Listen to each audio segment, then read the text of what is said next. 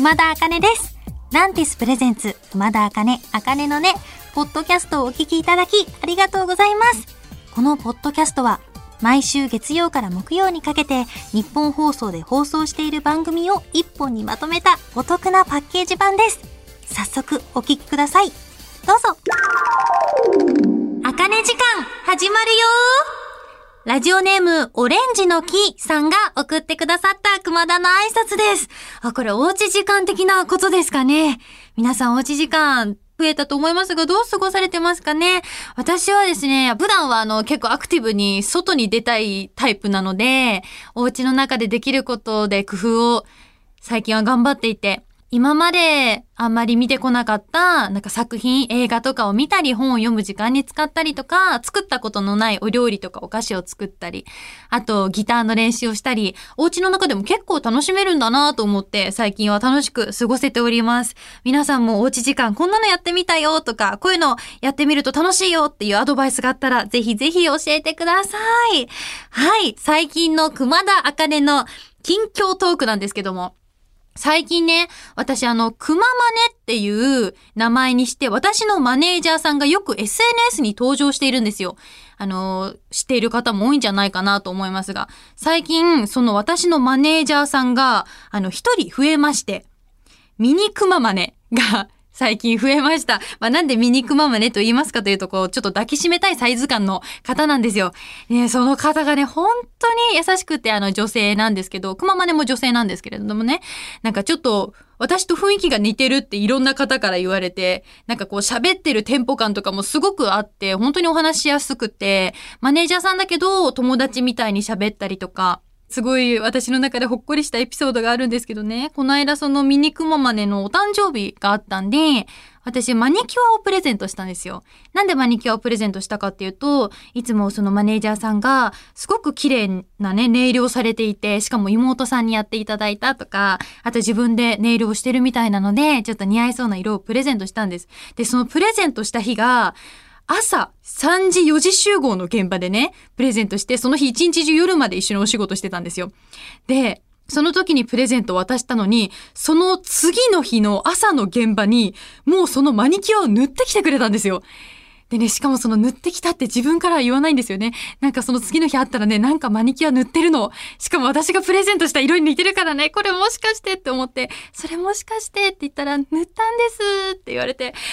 もうさ、そういう人じゃん超優しいじゃん。そういう、なんだろうな、なんか、ああ、私のことを思ってくださったんだっていう気持ちがすごく嬉しくて、今後ね、そのくままね、今までのくままねとミニくままねと一緒に頑張っていこうと思っています。そして、あの、嬉しいご報告がね、まあ私のごご報告じゃないんですけど、もともとのその私のくままね、今も一緒にやってるんですけど、そのくままねが結婚したんですよ。おめでとうかもいい夫婦の日に結婚したということでね、もうこれからも私も幸せオーラをたくさん受け取りながら、あの、熊真似と耳に熊真似、言いにくい熊真似とミニ熊真似と一緒に頑張っていこうと思いますので、皆さんも応援よろしくお願いします。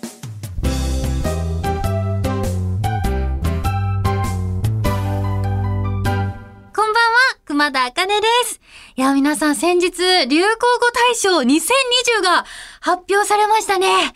いやね、鬼滅の刃とかね、熱盛とか、もうたくさん聞いた言葉たちでしたね。ということで、ここで、あかね的流行語大賞2020トップ3を発表したいと思いますイエーイはい。私、熊田あかねの独断と偏見による流行語大賞でございます。まあ、あの、要するにマイブームだった言葉ということですよ。あ、ちなみに、あかねのね、スタッフさんの予想とかってあるんですか？ぶら下がり健康器。ぶら下がり健康器入っているのでしょうか？それでは発表します。第3位は、じゃじゃんスイカ割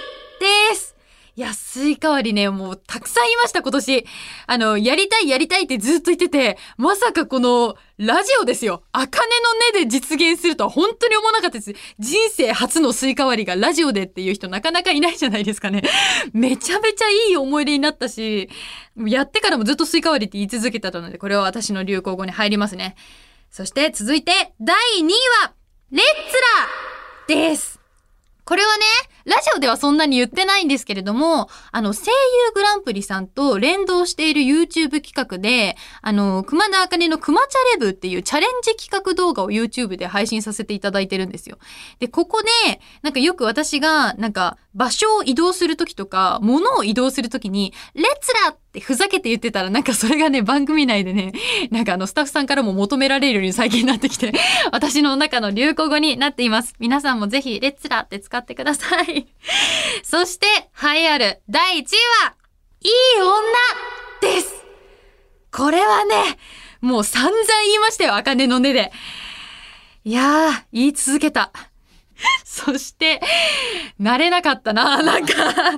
12月なのに。まあでもね、目標はずっと持ってた方がいいですからね。私は今後も多分言い続けますよ。いい女になりたいって。リュックまた大きくなっちゃった。おにぎりサイズのリュックだってもう無理じゃん。最近マフラーとかもつけるからさ、カフェとか入った時に入れたいじゃないですか、リュックに。もうね、うん、なのでまあ、あの、来年の目標に、まあ、続けていい女になるっていう目標を持ちながら、私は、残りの2020年も、ちゃんと意識して過ごそうと思います。なので皆さん、私の数年後に期待していてください。来年、ああ、来年どんな年にしたいかな来年も、でも今年たくさんチャレンジしたので、来年もチャレンジ、挑戦の1年にしたいですし、今年なんか5ヶ月連続リリースとかやらせていただいて学んだことを活かしながら、なんか皆さんにたくさん会える1年になったらいいなと思います。どんな形でも。ということで、それでは、レッツラ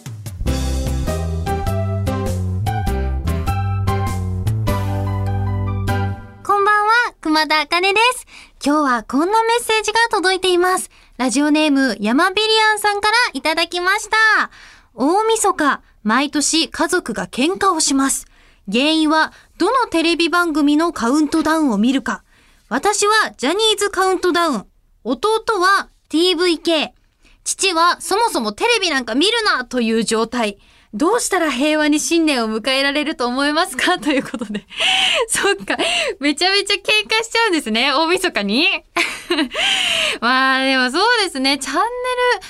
迷いますよね。ただ我が家は見たい番組は録画しておいて、後で 見るよ、みたいな人たちの集まりだからね。あんまり喧嘩にはならないんですよね。なんか、やっぱ31日は、うちはお父さんがおせちの材料を作ってて、私たちは大掃除が、だいたい毎年言うんですよ。2週間とか1ヶ月前から始めてたらすぐ終わるよねって言い続けて毎年31日に半泣きでやるっていう。もうゴミ、ゴミとりあえず出そうみたいな。窓拭こうみたいな。ですごいバタバタするっていう31日で。なんで、まあ、テレビ的にはずっと紅白がテレビ画面に映し出されてて、で、あのー日をまたぐときは、行く年来る年にチャンネルを変えて、なんかみんなで 正座して、今年も一年ありがとうございましたみたいなことをうちなんかやるんですよ。で、まあ、あのーありがとうっていうのと、来年はこんな年にしたいよね。みたいのと、なんかね、うち結構全員真面目で、なんか一人一人に、なんか来年こうしてほしいみたいな言うんですよ。例えば、もうちょっと掃除を頻繁にやってほしいとか、あの、まあ、私から妹にね。なんかこう、もうちょっと部屋が一緒なんですよ。だからもうちょっと掃除機をちゃんとかかかけてほしいとか、なんかお、お姉ちゃんはなんかあの、食べた食器が出しっぱなしだとか、なんかそういうことを注意されて、お父さんお母さんには言います。でも本当くだらないですよ。なんか親父ギャグが多すぎるから、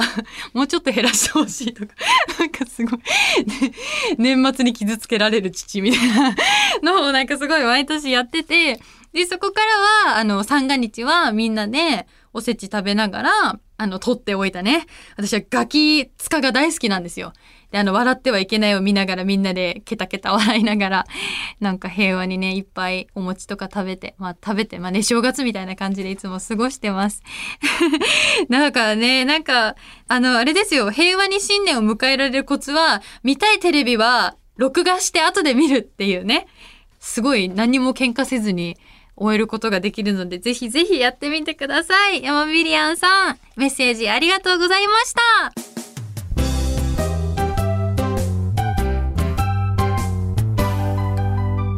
皆さん、こんばんは。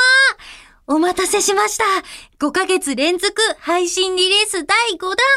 ピュアホワイトラブ、全銀が初解禁します。それでは聞いてください。12月18日配信リリース、熊田茜でピュアホワイトラブ。聞いていただいたのは、今夜初解禁、12月18日配信リリース、熊田茜でピュアホワイトラブでした。皆さんいかがでしたでしょうか？いや、今回もね、また新しい曲調になってます。そして、恋の始まりな曲でございます。クリスマスらしさも感じていただけたんじゃないでしょうか。今回ね、そうそう、曲も本当にさ、イントロからサンタさんがやってきそうな、すごく可愛いメロディーから入るし、ポップでね、キュートなんですけど、落ちさみのとこではちょっと心がギュッて、なんか切なくなるようなメロディーですし、歌い方もちょっとこだわったので、ぜひフルで皆さんそういうなとこにも注目して聴いていただきたいななんて思います。ジャケットもね、そう意外とクリスマス推しじゃないんですよ。なんか、こう、ツリーとかがあるわけじゃなく、私が、なんか、可愛いお洋服とか、なんか、プレゼントボックスの前、あの、隣に立ってるんですけど、まあ、どういうコンセプトかっていうと、そのデート前に、なんか、どんな服着てこうかな、どんなメイクしてこうかなって、なんか、可愛く悩んでいる女の子、そんな感じを想像して、撮影を頑張りましたので、そんなところにもぜひ注目していただけると嬉しいです。いやー、フルもね、ぜひぜひ皆さんに聞いていただきたいポイントがたくさんあるんですよ。この時期ね、こうワクワクする気持ちを、こう、どんどんどんどん皆さん持ちながら楽しみにしていただけたら嬉しいです。来週、どんなレコーディングだったかとか、この曲について詳しくお話しさせていただきたいと思いま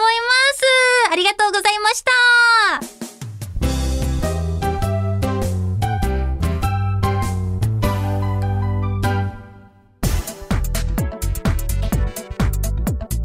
聞いていただきました。熊田茜、あかねのね、いかがでしたか？